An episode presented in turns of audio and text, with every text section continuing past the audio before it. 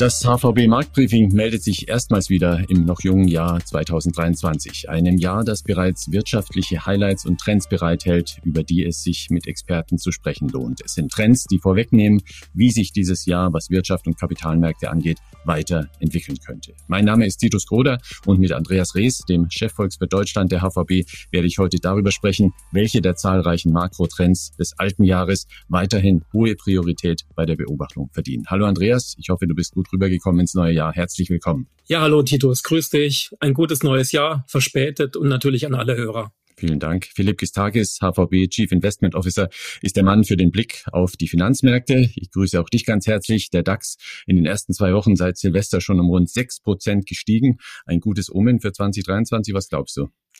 Ja, Titus, erstmal ein gutes neues Jahr und ein guter Start ist ein guter Start. Aber ob ein guter Start auch bedeutet, dass es das ganze Jahr über so weitergeht, das bleibt abzuwarten. Da hast du recht und da wird man gleich noch ein bisschen mehr hören. Andreas, zunächst zu dir. Die Pause um Weihnachten und Neujahr fühlt sich ja immer schon etwas länger an, als sie eigentlich ist. Man vergisst dabei, was da eigentlich Sache war vor dem Jahreswechsel. Dabei hatten wir ein mit Dramatik prall gefülltes Jahr 2022. Es gab den Krieg, Energiekrise, hohe Inflation, eine drastische Zinswende und dann auch noch am Schluss der Schwenk der chinesischen Covid-Politik. Welche dieser Themen gehören für dich 2023 zu den Top 3, auf die Unternehmer und Anleger unbedingt achten sollten? Ja, die erste wichtige Entwicklung ist um die Jahreswende herum, das ist sicherlich die EZB. Es war ja vor der Weihnachtspause klar, dass die EZB mit ihren Zinserhöhungen erst einmal weitermachen wird. Aber ich hatte Mitte Dezember beim letzten Podcast gesagt, dass die EZB dann Ende des ersten Quartals mit ihren Zinserhöhungen aufhören wird. Und das muss ich jetzt schon revidieren. Wir haben eben seit Mitte Dezember, seit der letzten Ratssitzung der EZB viele Wortmeldungen bekommen von Vertretern der EZB. Und demnach wird dann noch mehr nachkommen an geldpolitischer Straffung, als wir das eben noch vor der letzten Ratssitzung vermutet hatten. Dann die zweite wichtige Entwicklung um die Jahreswende, ich denke sehr erfreulich. Ich hatte beim letzten Podcast gesagt, dass doch einige Prognostiker ihre Konjunkturprognosen für Deutschland und Europa nach oben revidieren und sich unserer weniger pessimistischen Prognose annähern. Und das hat sich jetzt seit Jahresbeginn weiter fortgesetzt und das hat natürlich auch einen guten Grund. Die Makrozahlen kommen verhältnismäßig gut rein. Die Gasspeicher in Europa sind gut gefüllt, natürlich auch in Deutschland. Die Gaspreise auf dem Großhandelsmarkt, die sind sehr niedrig und es schaut einfach gesamtwirtschaftlich nicht so schlecht aus, wie man das vielleicht noch vor ein paar Monaten vermutet hatte. Und ich würde explizit nicht ausschließen wollen, dass wir in Europa vielleicht sogar gar keine Rezession sehen werden. Ja, und die dritte Entwicklung, das hast du angesprochen, da hatten wir auch ganz kurz darüber im letzten Podcast geredet, die Auswirkungen dieser 180-Grad-Wende in der chinesischen Covid-Politik auf die Wirtschaft, also in China, aber auch global. Und da denke ich kurzfristig, das ist sicherlich ein Abwärtsrisiko, das heißt aus Sicht der nächsten Monate. Längerfristig ist das wirtschaftlich gesehen, denke ich, eine gute, positive Entwicklung. Ansonsten hätten wir ja vermutlich immer wieder Lockdowns in China gesehen und so eine Art Stop and Go. Dennoch, was da in China gerade passiert, hat ja auch eine bestürzende menschliche Dimension. Die Infektionszahlen gehen derzeit in die Millionen pro Tag wohlgemerkt. Krankenhäuser geraten an die Belastungsgrenze und einige Bilder erinnern uns an das erste Pandemiejahr in Europa, als Covid auch hier heftig grassierte. Aber das Ganze hat natürlich auch eine ökonomische Seite, wie du ja auch schon erwähnt hast. Wie schätzt du ein, was da gerade passiert? Wie gefährlich kann das für die Weltwirtschaft werden? Ja, diese plötzliche 180-Grad-Wende, die wir gesehen haben seit Dezember und das Hochschnellen der Infektionszahlen, ich denke, das wird das Wachstum in China zunächst einmal relativ kräftig dämpfen. Und ich würde auch eine temporäre Rezession in China, eigentlich sehr ungewöhnlich, mit zwei aufeinanderfolgenden Quartalen mit einer etwas rückläufigen Wirtschaftsleistung explizit nicht ausschließen wollen. Jetzt am 17. Januar ist ja die BIP-Zahl in China für das vierte Quartal veröffentlicht worden. Wir haben es jetzt noch nicht gehabt bei der Aufnahme des Podcasts, aber das BIP könnte dann schon etwas gegenüber dem dritten Quartal gesunken sein. Und das setzt sich dann möglicherweise im ersten Quartal weiter fort. Aufgrund der Infektion ist natürlich die Unsicherheit sehr hoch. Aber das Risiko ist, dass wir einen temporären Angebots- und Nachfrageschock erleben könnten, zumindest auf Sicht von einigen Wochen und einigen Monaten. So dürfte zum Beispiel die gesamtwirtschaftliche Nachfrage geringer ausfallen, da weniger konsumiert wird aufgrund von Krankheit, aber auch aufgrund der Angst vor Ansteckung, da soziale Kontakte möglicherweise vermieden werden. Aber auch die Angebotsseite, die könnte negativ betroffen sein, weil weniger produziert werden kann und weniger Waren versendet werden. Also da sind wir dann ganz schnell wieder beim Thema Lieferketten und die Risiken, die sich dadurch für die Weltwirtschaft ergeben, da China immer noch die globale Werkbank ist. Wie stark jetzt diese negativen Effekte am Ende wirklich ausfallen und wie lange sie anhalten, das ist wirklich ganz schwer zu sagen. Der Verlauf der Infektion ist halt nicht prognostizierbar und deshalb ist auch die Unsicherheit so hoch. Nur mal als Beispiel, in China, da steht ja das Neujahrsfest an. Und üblicherweise wird im Vorfeld des Neujahrfestes, da werden Verwandte besucht. Möglicherweise finden die Besuche nicht statt. Wenn sie dann doch stattfinden sollten, dann würden möglicherweise diese Reiseaktivitäten dann dazu führen, dass sich der Virus vielleicht noch schneller und stärker verbreitet, gerade von den Städten in die ländlichen Regionen. Aber das sind alles Spekulationen und Sachen, die wir im Moment nicht richtig wissen oder auch richtig einschätzen können. Wenn dann aber die Infektionsraten wieder sinken, vielleicht im zweiten und dritten Quartal, dann wird sich auch die chinesische Wirtschaft sicherlich deutlich erholen, weil sich Nachfrage aufgestaut hat und dann wird es vermutlich auch zu einer deutlichen Konjunkturbelebung kommen. Mhm. Ich habe gelesen, dass das chinesische Neujahr jeweils die größte Migrationsbewegung der Welt auslöst, einmal im Jahr. Die Unsicherheit ist also sehr hoch, sagst du, zumal die abrupte Aufgabe von Lockdowns und Quarantäne in China nicht mit einer transparenten Berichterstattung der Pandemiedaten einhergeht. Auf welche Indikatoren sollte man denn achten, um einigermaßen auf dem Laufenden zu sein, wie stark die Wirtschaft tatsächlich betroffen ist von der Pandemie? Ja, es gibt natürlich die ganz klassischen Makroindikatoren wie das BIP und die Unternehmensumfragen. Aber das Problem mit diesen Zahlen ist, die sind schnell veraltet und wir haben ja aktuell eben diese sehr dynamische und volatile Entwicklung. Die BIP-Zahl für das vierte Quartal habe ich schon angesprochen, aber das ist natürlich auch nur der Blick in den Rückspiegel und sagt nichts aus, wie es jetzt weitergeht. Schon aktueller sind dann die monatlichen Umfragen unter den chinesischen Unternehmen. Da haben wir zumindest den Stand Dezember und natürlich wenig überraschend, die sind erneut stark gefallen insbesondere im Dienstleistungsbereich, aber auch in der Industrie hat sich die Stimmung abgekühlt. Eben der Stand im Dezember. Allerdings in beiden Sektoren sind wir noch deutlich von den Tiefständen im Jahr 2020 entfernt. Aber wenn man wirklich ganz aktuelle Informationen haben will, dann muss man wieder das machen, was wir vor rund drei Jahren gemacht haben. Man muss sich unkonventionelle Indikatoren anschauen. Zum Beispiel, was wir machen, ist, dass wir uns die aktuellen Passagierzahlen in den U-Bahnen, in den chinesischen Großstädten anschauen. Da gibt es wirklich aktuelle Zahlen. Und dann kriegt man vielleicht so ein bisschen eine Idee, wie stark das wirtschaftliche Leben beeinträchtigt wird und wie stark die sozialen Kontakte abgebrochen werden. Um die Jahreswende lagen diese Passagierzahlen deutlich niedriger als noch vor zwölf Monaten, teilweise um bis zu einem Drittel niedriger. Also da könnte sich schon abzeichnen, dass wir eben diese starke Konjunkturabkühlung dann tatsächlich kriegen werden, beziehungsweise dass sich das dann fortsetzen wird im ersten Quartal. Aber wie gesagt, wir sind von einer solchen dramatischen Entwicklung wie im Februar, März 2020 in China noch weit entfernt. Damals ist ja das öffentliche Leben faktisch zum Stillstand gekommen. Und wenn es jetzt noch um aktuelle Einschätzungen geht mit den Lieferketten, das ist natürlich für uns in Deutschland ein ganz, ganz wichtiges Thema. Kommt es hier zu erneut zu Einschränkungen oder möglicherweise zu Preissteigerungen für Inputgüter? Da schaue ich mir die Entwicklung der Kosten für die Seefracht von China nach Europa an. Die sind ja in den letzten zwölf Monaten sehr, sehr stark gefallen aber zuletzt wieder leicht angestiegen, aber bei weitem nicht so stark, wie wir das vorher erlebt haben. Aber das muss man im Auge behalten. Und was wir uns natürlich auch noch anschauen, das ist auch ganz wichtig, wie eben die Entwicklung in der restlichen Weltwirtschaft ist, wie sind die Implikationen für andere Länder. Da berechnen wir zum Beispiel zumindest auf einer Monatsbasis einen globalen Frühindikator und das Erfreuliche ist, der ist relativ kräftig angestiegen. Also es schaut eigentlich weltwirtschaftlich außerhalb Chinas doch ziemlich gut aus. Mhm. Also der Blick auf eher ungewöhnliche Indikatoren lohnt sich derzeit. Sprechen wir noch abschließend über die Inflationstendenz. Die Inflation selbst war ja ein Riesenthema im alten Jahr und das bleibt sie auch 2023. In der EU hat der Inflationsdruck in den letzten Wochen überraschend für mein Gefühl spürbar nachgelassen. Eingangs hast du allerdings eure Sicht geschildert. Die EZB wird demnach durchaus noch länger die Zinsen anheben.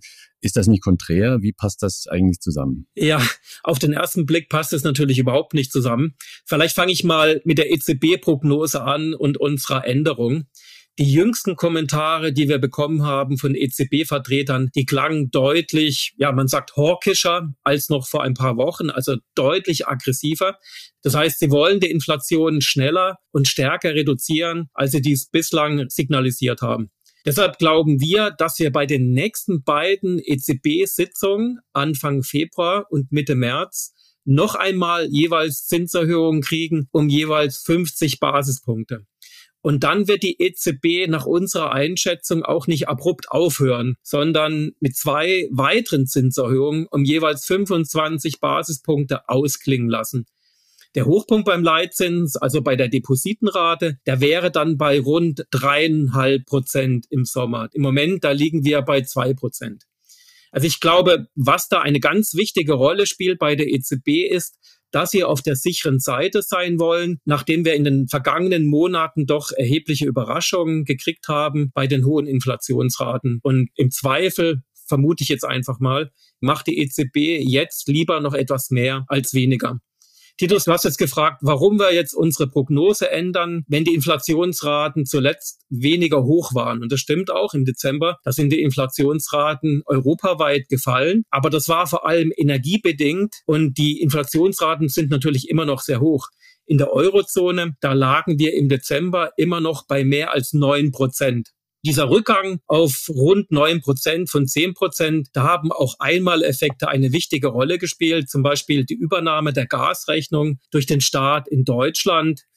Aber da schaut die EZB vermutlich durch. Also was wichtig ist für die EZB, und das haben sie auch gesagt, die sogenannte Kernrate in der Eurozone, also die Inflationsrate ohne Energie und Nahrungsmittel, und die ist im Dezember weiter gestiegen auf 5,1 Prozent. Aber grundsätzlich halten wir auch an unserer Inflationsprognose fest. Ich habe das ja im Podcast gesagt, Mitte Dezember.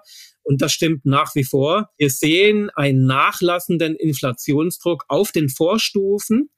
Dieser Druck dürfte dann mit einer gewissen zeitlichen Verzögerung auch eben bei den Verbraucherpreisen ankommen. Das heißt, wir erleben gerade die Importpreise, die Produzentenpreise oder die Preise im Großhandel. Diese Inflationsdynamik, die lässt jetzt nach, aber das braucht eben noch Zeit, bis es dann bei der Verbraucherpreisinflation wirklich ankommt. Die Covid-Kehrtwende Chinas und wie es mit der Inflation weitergeht, das sind die Themen, die HVB-Chefvolkswirt Andreas Rees als bestimmend zum Jahresstart identifiziert hat. Er hat auch erwähnt, dass es vor allem konjunkturell, also was das Wachstum angeht, nicht ganz so schlecht aussehen dürfte, wie viele es noch im alten Jahr befürchtet hatten. Philipp, sehen das denn die Investoren am Kapitalmarkt genauso optimistisch? Was erwarten denn die Märkte in Sachen Investmentklima in Europa und in den USA? Ja, Titus, in der Tat das ist schon das Bild, was sich so am Markt abzeichnet. Also, dass sich Europa besser als befürchtet entwickeln könnte und die USA gegebenenfalls zu Beginn des Jahres etwas schwächer als erhofft. Das ist zumindestens die implizite Marktsicht und das bestätigt ja auch ein bisschen das, was der Andreas gesagt hat, dass der Markt zum Beispiel bezüglich Europa vermutlich ein bisschen zu pessimistisch war. Wenn wir uns mal die Performance anschauen zu Beginn diesen Jahres, dann sieht man, dass europäische Aktien erstens letztes Jahr deutlich weniger verloren haben als amerikanische Aktien, also knapp über 10 Prozent, 11, 12 Prozent europäische Aktien im Minus und in den USA über minus 20 Prozent in 2022. Und zu Beginn diesen Jahres ist Europa auch deutlich stärker gestartet, über 5 Prozent in den ersten zwei Wochen jetzt schon und in den USA etwa 3,5 Prozent im Plus. Also das heißt auch Europa etwas stärker gestartet. Und ich glaube, es gibt zwei Faktoren, die insbesondere für das etwas optimistischere Investmentklima bezüglich Europa verantwortlich sind. Das ist einmal das Thema Energie, Energiesicherheit, aber auch Energiekosten. Denn es ist ja zum Ende des Jahres 2022 etwas Interessantes passiert, ist, dass nämlich die Gasspeicher, insbesondere in Deutschland, entgegen des typischen saisonalen Trends wieder ein bisschen voller geworden sind. Das heißt, wir haben in Deutschland zum Ende des Jahres mehr Gas eingespeichert, als wir entsprechend entnommen haben. Und das ging auch zu Beginn diesen Jahres in der ersten Januarwoche so weiter. Und das heißt, dass wir eigentlich in einer ganz guten Situation sind, wenn diese Entwicklung so bleibt, dass eben die Gasspeicher im Zuge diesen Winters nicht so stark belastet werden sollten und möglicherweise am Ende des Winters, so zu Beginn des Frühlings, noch relativ gut gefüllt sind, dass es eben kein großes Problem macht, die wieder bis zum kommenden Winter Ende 2023 wieder voll zu bekommen. Und wenn das sich so einstellen würde, würde das natürlich viel Risiko rausnehmen. Auf der einen Seite die Risikoprämien, auf der anderen Seite, Andreas hat es auch schon angesprochen, die Gas- und die Energiepreise sind weiter gesuckt. Also das war der eine Faktor, der hier sicherlich deutlich unterstützend gewirkt hat. Und das zweite war ein Thema, das du mit Andreas auch schon angesprochen hast, nämlich China. Und da kamen zumindestens von den Kapitalmärkten ganz optimistische Signale trotz des Covid-Themas. Denn die chinesischen Aktienmärkte, die ja letztes Jahr auch ziemlich schwach waren, über 20 Prozent verloren haben, sind dieses Jahr schon über 10 Prozent im Plus. Und auch das hilft natürlich dem europäischen Investmentklima, denn viele europäische Unternehmen haben ja einen starken Bezug auch zu China. Mhm. Möglicherweise sehen wir also gerade einen Favoritenwechsel mit Vorteil Europa. Wir hatten ja bereits über einen großen Unsicherheitsfaktor gesprochen, du hast es auch erwähnt, nämlich die aktuellen Auswirkungen der Covid-Öffnung in China. Wie blickt ihr denn in der Kapitalanlage ganz grundsätzlich auf dieses Thema? Ist das für Investoren auch ein Top-Risikofaktor und wie seht ihr eigentlich chinesische Aktien derzeit? Also der Kapitalmarkt schaut auf China im Moment so ein bisschen mit der Erfahrung bezüglich des Covid-Risikos, wie das eben auch bei Europa und in den USA war. Kurzfristig ist sowas natürlich eine enorme Belastung für die Wirtschaft, für die Einzelhandelsumsätze etc.